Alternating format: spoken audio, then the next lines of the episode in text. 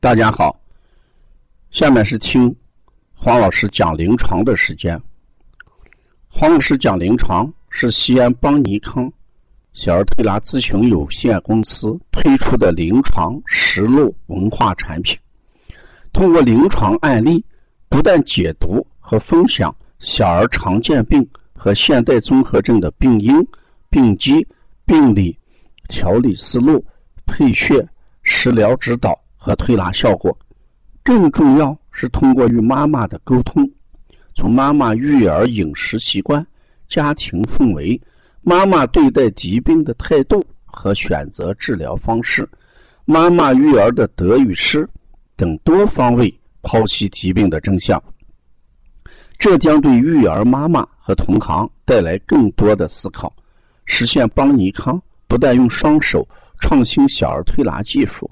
还要用智慧传播小儿推拿文化的企业愿景。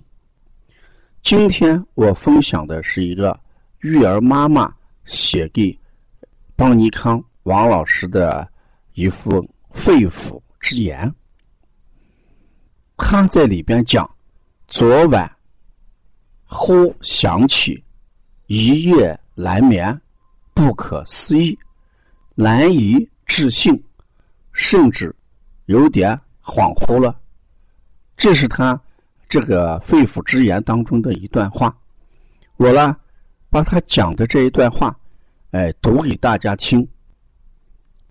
这也是妈妈的一个心声。他是这样写的：“王老师您好，不好意思又打扰您了，可是憋不住啊。”阿牛。在邦尼康已经整整一年了，也几乎没有断过他的各种捣乱和折腾，可是也已整整一年，一丁点儿药未服，一滴两液都未输，无论是发烧、咳嗽，还是哮喘，昨晚。忽想起，居然一夜难眠，不可思议，难以置信，甚至有点恍惚了。我们再次为儿经受四年毒害而伤痛，更为儿性欲推拿且有效而欣慰。这是我们二零一六年中总结的首要重大战绩。二零一六年，这一年我们的变化是什么？从拉开两大装满各类药物的抽屉，却愁苦于无法最终选择，到现在果断的拿出滑石粉，或者查看笔记，马上开工。从为何去何处就医？由起初的询问、征求和商量，发展成后来的争论、斗嘴和窝气，到现在二话不说，收拾包裹，直去西安。从而突咳一声或抽鼻就惊恐愁我，一遇到凉风冷气却双手捂嘴，到整个年。都光头露嘴打雪仗，从幼儿园休学、小学半天停课，到现在算是前前后后有始有终的玩了整个半天上完秋季学期。从遮遮掩掩的摸一下头，还是毕其发现并脱口：“妈妈，我没有发烧。”到现在，即使正大光明的，呃，闭摸也很坦然的说：“没事有王老师了。”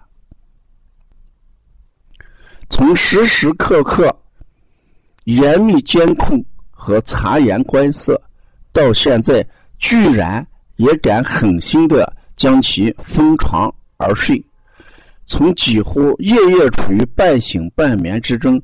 到现在居然也敢狠心的将其封床而睡，从时时白日偷偷落泪，半夜梦中哭醒，到现在再也没有流过那无助悲情之水。千言万语，道不定一句话，那就是感谢王老师，感谢黄老师，感谢所有邦尼康的老师们。邦尼康就是我们父母的主心骨，孩子的保护神。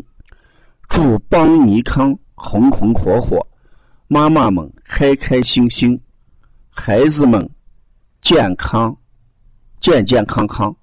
阿牛妈敬上，二零一七年四月十七日，系对不住啊，刹不住了，让您老眼劳费眼劳神了。